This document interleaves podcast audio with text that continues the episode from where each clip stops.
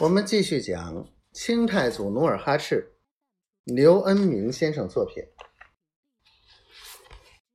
沉稳的博尔进连忙上前夺过缰绳，劝阻道：“眼下还不知尼堪外兰躲在哪个窝里，你上哪儿杀他？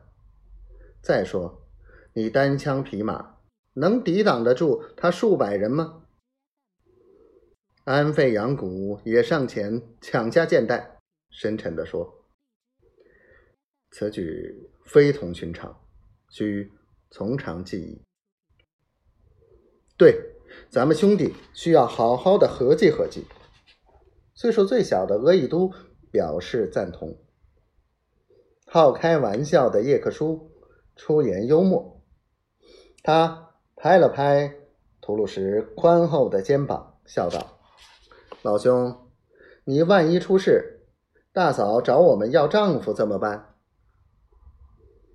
吐鲁什一咧嘴，张开他蒲扇似的大手，冷不防把叶克舒推得一屁股坐在地上，不偏不倚，正好将一只在地上叼草籽的芦花鸡压在屁股下。叶克舒一手支着身子。一手拎着断气的大公鸡，说：“如果攻打图伦时，我就像抓住这只小鸡似的，不费吹灰之力，把尼堪外兰垫在屁股底下，一屁崩死，该多好！”老大劳萨上前把叶克舒拉起，问声问气的说：“别说玄话了，进屋好好商议商议吧。”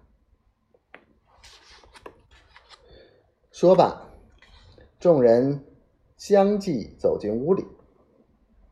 努尔哈赤因父祖去世未过百天，就简单的操办了些酒菜，带笑招待众兄弟。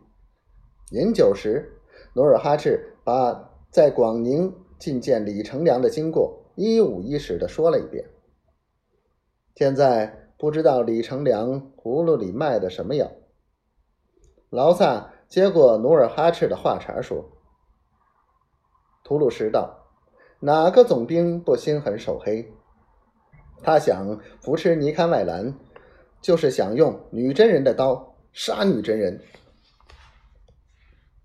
要我说呀，一喝酒就脸红到脖子根的叶克舒，用筷子敲着桌角道：‘一定是尼堪外兰。’”拿厚礼把他买通了，许了愿。